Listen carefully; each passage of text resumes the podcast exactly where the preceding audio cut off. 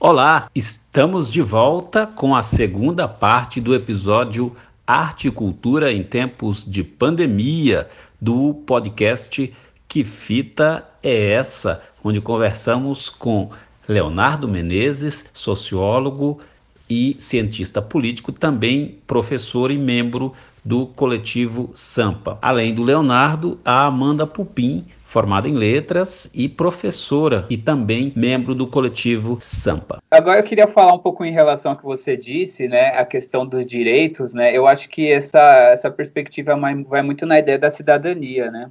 Do que compõe a ideia de cidadania, né? Tanto que a Constituição de 88 ela é considerada Constituição cidadã, né? Em que ela incrivelmente, não se sabe exatamente como, mas ela é uma das constituições, uma das melhores constituições, que, a melhor constituição que a gente já teve até, até hoje, né? Tanto que ela é considerada a Constituição Cidadã. Se tudo aquilo que tivesse na Constituição de 88 fosse colocado em prática, acho que o mundo seria outro, para falar a verdade, no Brasil, Nossa, né? Mas, infelizmente, não é assim que acontece. Mas você falou sobre os direitos, né? É, o direito, na verdade, a gente considera basicamente, o Estado considera basicamente o direito sob três perspectivas, né? O direito individual, né, que é a sua liberdade de ir e de vir, né, a sua, a sua, a sua capacidade como pessoa, né? Então, aí tem o, o direito político, né, onde você consegue o seu direito a voto, onde você pode se organizar, onde você pode é, ter, ter, ter voz dentro do, do, Estado, né? E tem os direitos sociais, né? Que é aí onde a gente, onde a gente na verdade, olha sobre a perspectiva de ter educação, né? Onde a gente precisa ter educação, precisa ter saúde e tal. E aí a cultura entraria com um dos aspectos do direito social, né? Em que é a nossa garantia como cidadão, né? Usufruir e ter a nossa potencialidade como ser humano de produção cultural, né? Porque o ser humano ele produz cultura, né? Sim. Então, eu acho que isso está dentro dessa perspectiva, dessa visão, né? Então, eu acho que eu vejo, né, que nós precisamos ter um incentivo, né, e, um, e uma garantia de que nesse momento de quarentena, né, os, as pessoas que são produtoras de cultura, né, que são trabalhadores também, né, eles consigam estar e viver né, nesse momento e estar em quarentena, né? Por isso que eu falei no começo do, do podcast, falo novamente de que seria interessante, né, que a categoria artística fosse incluída, né, dentro dessa dessa bolsa auxílio, né, que não, não deveria ser esse nome, né, mas de essa, essa bolsa auxílio aí de 600 reais, né, que é que é importante falar sobre isso, né? Sim, sim. É outra coisa, outra coisa que nós podemos falar, né, é, é o reconhecimento de que a arte nesse momento, é, a arte e, e, hábitos de cultura é, é, ajudam demais as pessoas a atravessarem esse momento. Por quê? É, imagina que as pessoas estão dentro das casas, elas precisam consumir é, leitura, elas precisam é, ler, elas precisam ouvir música, elas precisam é, ver um filme e, e entender e reconhecer é, a valorização, o valor que tem esses artistas, é, esses escritores, essas pessoas, e essa valorização não seja só da sociedade, de quem está confinado, mas sejam daqueles órgãos que têm a competência de reconhecer, e não é reconhecer só com aplausos, de entender que aquelas pessoas estão lá fazendo uma live, estão lá mandando um texto, estão lá trabalhando mas reconhecer também é, a importância dessas pessoas para a saúde de quem está em casa. Né? A saúde, se você está em casa, você está é, é, dentro de casa, isolado, você tem alguém lá numa live, fazendo um, um, uma live, fazendo um podcast, é, tocando uma música,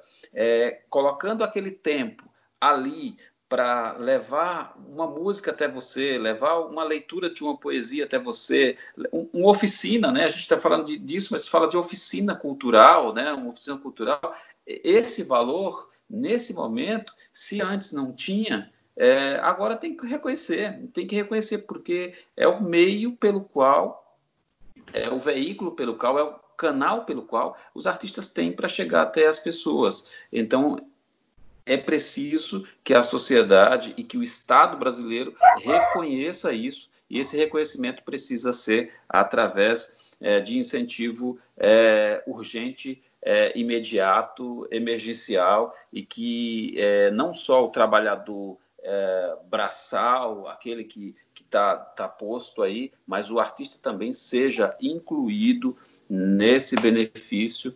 E não só nisso, outros editais sejam criados a fim é, de, de poder auxiliar esses, esses artistas né, que não vão parar. Em tempos normais, os artistas vivem na pindaíba, os artistas vivem lutando. Em tempos normais, imagina agora. Eu só queria falar que, na verdade, era exatamente isso que você falou que eu ia falar aquela hora. que a, a, a, relação que tem, né, de saúde com a cultura e as artes, né, e que você tinha falado meio que separado, né, e aí é, quantos de nós, né, não estamos consumindo arte e cultura, principalmente em momentos em que estamos num processo de ansiedade, ou tem gente que... Então, a arte, muitas vezes, ela é uma saída como uma, uma cura, né, Sim. Principalmente. Você Sim. vê arte terapia, musicoterapia, né? Em que é um, uma linguagem que pode tirar as pessoas de ansiedade, depressão, né? Sim. Não está desvinculado. É. Tinha uma questão que eu estava pensando aqui também, que é a busca pela arte.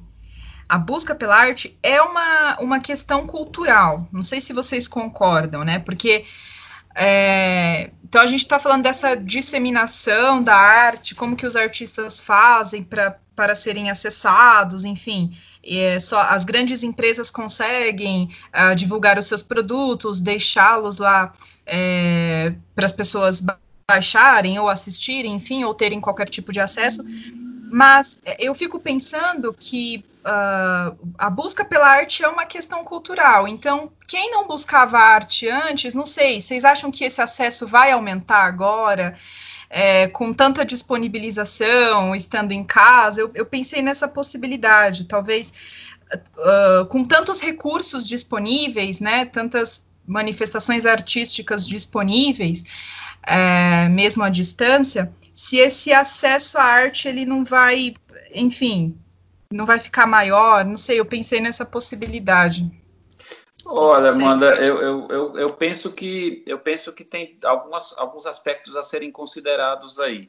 Um dos aspectos é assim, aquelas pessoas, aqueles artistas que têm uma banda larga, um plano de internet muito bom, esses artistas vão estar à frente daquele daquele grupo, daquelas pessoas que não tinham uma, uma internet boa, ou que não tem um smartphone bom, que não tem uma condição de, de, de é, uma instalação em casa para transmitir. Quem tem muita grana, que tem como montar um estúdio em casa, é, consegue é, ficar consegue. mais é, acessível e à disposição para ser acessado. Ontem mesmo teve uma live de uma cantora famosa aí que tinha um monte de gente querendo ver a, a live dela e tudo.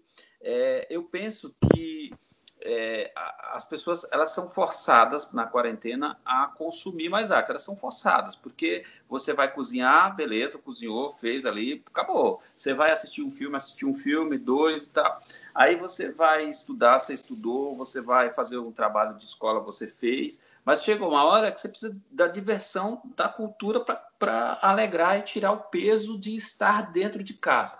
E aí eu acho que o, o aumenta sim o consumo ou a busca ou a procura para a cultura. Agora, qual é essa cultura que está disponível? É o monopólio de sempre, é o monopólio de sempre que está disponível. É, e aí você tem lá uma meia dúzia, ou você tem uma, um, grande grupo que tem como é, transmitir, porque tem um plano de dados muito bom, já, já fazia isso, porque é, já tinha esse plano de dados, já tinha uma condição diferente de fazer, e, e aquela, aquelas pessoas que estão é, que não tinha nada disso, que trabalhava lá na, na, na, na, rua, você tem, trabalhava na ponta lá na rua, mesmo com o seu grupo de teatro na rua, com o seu grupo de rap na escola, no bairro, é, com a sua peça de teatro no bairro, com o seu sarau, como é que vai fazer isso, né? É, então, a busca eu acho que aumenta inevitavelmente porque é, é um pouco forçado, você tem que buscar a cultura, porque você tem que se divertir, vai ser ali no smartphone,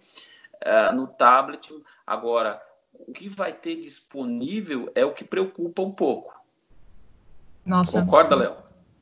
Não, eu concordo, cara. Você falou um negócio fundamental, assim, que é esse monopólio, né? Porque as pessoas em casa, eu acredito que elas consomem, né? Elas consomem arte, consomem cultura, né? Mas, assim, que, qual que é, né? A gente tem, sei lá, as novelas. Isso também é uma forma de arte, né? Isso é uma, é uma forma de sim. cultura, assim, né? Mas é aquela cultura que é indú da indústria cultural, né? Mas essa questão do monopólio é muito importante, assim, porque mesmo hoje, né, as pessoas estão ouvindo música, elas estão em casa, elas ouvem música, assistem vídeos, mas são aonde? São naqueles canais que já são monopolizados também, né? Seja é, Spotify, né, até YouTube, né? Sim. Então, como, como garantir que os artistas que não estão dentro deste monopólio, não são artistas de nome, ou eram esses artistas que são da periferia, que fazem sua arte na periferia. Como garantir que esse que se diversifique, né? E que esses artistas, né, e esses produtores também acessem e também consigam alcançar um maior número de pessoas e que se diversifique é, o consumo de arte e cultura, né, atualmente, né? Acho que isso é uma grande questão colocada. Sim, sim, nossa, muito bom. Ótimo. Para você que nos ouve, o podcast Que Fita é Essa?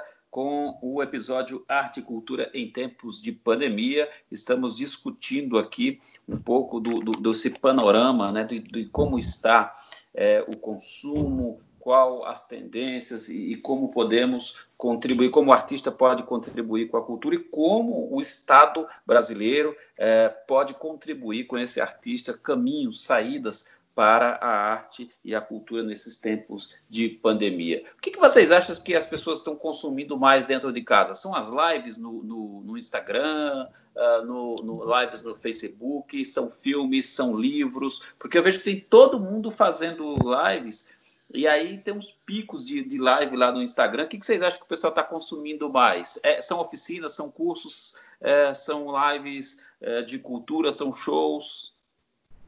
Eu acho que as lives estão. Eu nunca vi um tempo para ter live, né? e, e um tempo também para a gente pensar em como a tecnologia é boa, né? Porque o que, que aconteceria Sim. se a gente não tivesse tudo isso? Acho que é um tempo que a gente está pensando bastante nisso, né? Como, como, como a tecnologia é boa nesse sentido, né? É... Cara, imagina se a gente tivesse se... no começo do século, né, sem internet, assim, tendo que ficar em quarentena, assim. Nossa! Meu é. Deus. Tem um outro aspecto, né? Tem um outro aspecto que eu ia falar para vocês, que é um, um, aspecto de humanização. Eu vejo é, o pessoal trabalhando em casa, e hoje você tem um aspecto mais de humanização, que é, é quem está em casa trabalha muito mais, né? Quem trabalha home office, trabalha em casa, está trabalhando muito mais, às vezes, do que quem, quem, trabalha, oh. quem trabalhava na empresa. Porque você, para trabalhar em casa, você precisa. É, você vai estar tá trabalhando no escritório, você vai almoçar, você vai lá, paga, tem alguém que põe tua comida, você come e faz tua hora de almoço. Agora, no, no, em casa, não. Né? Em casa, você tem que fazer a comida, comer é, preparar a comida, comer para depois fazer a hora de almoço. Então leva muito mais tempo. Aí a humanização dessa relação, né? Porque hoje você pode Sim. ouvir o cachorro é, numa live, um, um, periquito, um gato, que não tem problema, vocês estão dentro de casa, está todo mundo dentro de casa. Então é humanizar a coisa e, e, e mostrar que as pessoas são humanas e que têm uma casa e que têm filhos e que têm, que têm um animal de estimação. Então, isso também serviu para aproximar os profissionais dos seres humanos né? Que você é um profissional, mas você também é um ser humano. Você tem uma casa e na sua casa você tem o seu cão de estimação, você tem o seu gato, você tem um filho que vai chegar e, e vai vir no teu colo, né? Acho que essa humanização também é um aspecto legal. Essa questão das pessoas também valorizar, começarem a valorizar, né? Pelo menos assim, teoricamente falando, as pessoas estão valorizando é, os encontros, né? Então, ah, que saudade de estar junto, que saudade de é, de ir no, no, grupo de leitura, que saudade de ir no teatro, que saudade de ir no sarau, enfim. É, mas é, é claro que, como eu disse, teoricamente, porque a gente não sabe se quando tudo isso acabar, é, isso vai continuar, né? Porque, enfim. Eu, eu, eu queria responder a sua pergunta, que você, você perguntou o que, que as pessoas estão consumindo, eu acho. Eu acho que as pessoas ah, é. estão consumindo muita série no Netflix. É. Você assistiu é alguma? Você indica alguma? É Oi? verdade. Você indica alguma? Eu não tô assistindo nenhuma série no Netflix, cara. Eu não tô, não. Na verdade. Então você é estranho. Eu, eu... Você é estranho. Eu saí do Netflix, cara. Eu fiquei muito bravo que o Netflix cancelou umas séries que eu tava assistindo. Eu fiquei muito puto, assim. Aí eu, tipo, eu saí e tô assistindo séries. E é na Casa de Papel? Assim. Ah, o Netflix dá umas mancadas dessa mesmo. Então, eu sinto muita falta, cara, de uma série com questões e coisas brasileiras, nacionais, assim, tipo. Não ah, tem. A gente fica consumindo uma cultura que não é nossa, né? Tipo, existe essa falta de ter atores, de ter séries, ter questões nacionais, né? Eu tenho uma série muito boa que eu assisti da HBO, mas é da HBO, né? Assim, é um pouco restrito o acesso, né? Não é tão assim. Que se chama Pico da Neblina. Eu acho que eu já ouvi falar. É. Agora, tem uma coisa, né, Léo? Né? Você falou de séries e de conteúdos brasileiros, a gente falando de arte, de cultura. Uh, o cinema brasileiro sofreu um golpe muito grande nos últimos é. tempos, né? É, e acho que é, e não tem mais conteúdo por falta de incentivo estatal. Uh, e é o mesmo golpe que é, o cinema sofreu na época do, do, Fernando Collor, né? Naquela época do Fernando Collor, ele acabou com, a, com, com o cinema brasileiro e nesse governo atual, uh, o cinema o cinema sofreu aí uma censura. É, você tem um filme aí, o Marighella, que não estreia no cinema brasileiro, né? Então você tem também uma censura por, por meios. Nós tivemos livros recolhidos, né? Em Bienal, livros recolhidos é, por uma ideologia que a, gente, é, a arte tem sofrido um pouco nesses tempos, né? É, com certeza. É, a gente tem uma, uma característica no Brasil, né? que diferente de outros países, igual também a outros países, né, em que o Estado ele é um grande promotor de desenvolvimento nacional, né. Então você pode ver que desde muito tempo grandes indústrias, grandes empresas sempre estiveram ligados ao Estado, né, porque não sei, o empresariado nacional não investe no Brasil, não sei, mas isso é uma, uma questão histórica, né. Então quem investe na ciência no Brasil é o Estado. Quem investe em indústria, grandes indústrias no Brasil é o Estado. E quem que investe também em arte e cultura no Brasil? Muitas vezes está ligado ao Estado, ao Estado, né? Então é complicado isso, porque também a gente fica numa certa dependência, né? Agora a gente teve esse corte, a gente está tendo esse corte na cultura, está tendo esse corte na ciência, está tendo esse corte em diversos âmbitos, e a gente fica meio de mãos atadas, né? Porque a gente não tem outros investidores no, no Brasil, né? Assim, então, mesmo que a gente tenha outras essa algumas ações que são de investimento na, na cultura, né? Mas elas também parte de alguma, de alguma coisa ligada ao Estado, né? Então é um pouco complicado isso mesmo. É, o Estado dá o pontapé inicial nos investimentos, né? É ele que tem o, o seu poder muito é, superior ao cidadão comum e às pequenas empresas, ele dá o pontapé inicial de investimento e aí ele torna-se aí o majoritário em várias áreas, alguns, em vários segmentos da cultura e o cinema é um deles, né? Fazer cinema não é uma coisa barata, é uma coisa é, que é cara e a Ancine é, ela tinha muitos investimentos, ela em 92 com o Collor acabou e aí teve uma retomada e agora ela sofreu porque também a arte ela não pode ser uma arte é, de partido ou ser uma arte é, de partido ou de um governo. A arte é patrimônio é, do país, né? E aí, quando se leva a arte para uma ideologia, você acaba tirando o direito da população de escolher. Se o filme não presta, esse, quem, quem escolhe é o cidadão. Ele vai dizer, ele vai ligar, ou vai assistir ou não vai. Agora, o Estado não pode, por ideologias, é, aprovar ou desaprovar um filme, né? Eu, eu uhum. acredito dessa forma, né? Sim, porque aí a gente cai para censura, né? Cai para censura e é uma linha muito tênue. Meus queridos Amanda Pupim e Leonardo Menezes, nós, nós, estamos chegando à reta final do nosso podcast. Eu queria uh, que vocês comentassem, deixassem aí um comentário de vocês é, para os finalmente do, do, podcast, a respeito de, de arte e cultura em épocas de pandemia. Qual o, o conselho, qual a fala de vocês, um de cada vez, é claro, é, a fala de vocês é, para pro, os produtores de arte e cultura e para as pessoas que estão aí em isolamento é, consumindo arte e cultura. Qual a fala que vocês deixariam para essas pessoas? Primeiro, a gente nunca vai deixar de fazer arte, então a gente nunca tem que deixar de consumir arte. Enfim, e a gente faz tudo isso porque, como eu acho que eu disse no começo, a gente não vive só com a nossa realidade, a gente precisa transcender e a arte ajuda a gente nisso. A arte, ela tem esse papel, né? Ela tem o papel de fazer a gente transcender, de fazer a gente acessar uma outra realidade. Então, acho que eu diria para esses produtores, né, para esses criadores mesmo, para não desistirem, né, assim como a gente não vai desistir. É, e que cada um tem seu lugar no mundo, né? Cada um tem seu lugar no mundo. A gente espera que que tudo isso passe assim o mais rápido possível. É, mas acho que é uma oportunidade para a gente pensar, né, como que como que a gente precisa de arte, como que a gente uh, precisa dessa arte para ajudar na construção da nossa cultura, né? Acho que é isso. Ah, cara, eu acho que eu vou na mesma linha, assim, da Amanda, né, de falar para as pessoas não desistirem, né, eu acho que é um período bem complicado, assim, que a gente está vivendo, né, ninguém esperava, né, e afetou a todos de uma forma, assim, muito surpreendente, né, isso numa perspectiva global, né, e não desistir, né, cara, e sei lá, apostar em redes de solidariedade, sabe, em, em apostar nos seus parceiros, sabe? É, divulgar entre seus parceiros, não deixar de produzir, não desistir, né? E porque é isso, né? Enquanto também e, e achar e, e, principalmente acho que uma, uma coisa importante é achar que não está sozinho, sabe? Tipo, é a pessoa não achar que ela está sozinha, né?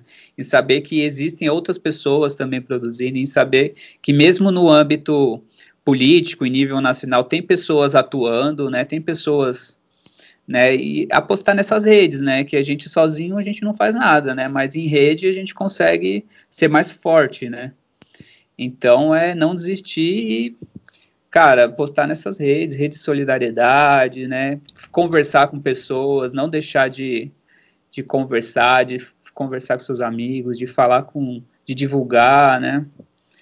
Acho que tem aparecido muitas coisas interessantes também, algumas lives, pessoas gravando músicas em cada um na sua casa, né? É... Mas é complicado, né?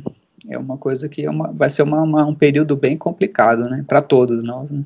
Sim. Bom, então a fala geral é não, não, não deixar de, de produzir arte, né? Para que as pessoas possam consumir essa arte, porque Sim. cada vez mais vamos precisar de, de, de arte, é, que o, o, o Estado e, e, seus dirigentes contribuam né, com, de verdade com os produtores, com os artistas, que façam com que essas pessoas consigam é, sobreviver de sua arte, que se já é difícil sobreviver de sua arte em, em dias normais, é, em épocas como essa, onde não se tem acesso a um centro cultural por estar fechado, ou não se pode fazer um show presencial, ainda mais esses artistas precisam pagar as suas contas, que o Estado, que os governos é, busquem criar programas para é, ajudar é, esses artistas e esses artistas levarem conteúdos para casa das pessoas e para conseguir com mais facilidade atravessar toda essa crise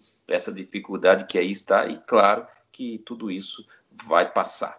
É, agradeço a vocês pelo, pela, pela presença aqui. Iremos debater mais vezes sobre Sim. todos os assuntos. Foi um prazer enorme falar com vocês. Muito bom.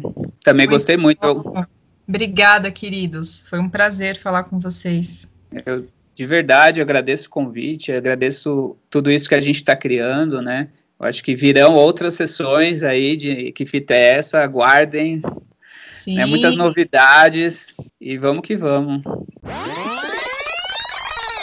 Chegamos ao final da segunda parte do episódio Arte e Cultura em Tempos de Pandemia do podcast Que Fita é essa, uma parceria do CCJ, Rádio Cantareira FM e a realização do coletivo Sampa. E você pode ouvir esse podcast no agregador de podcast de sua preferência e no site da Rádio Cantareira FM. Até o próximo episódio.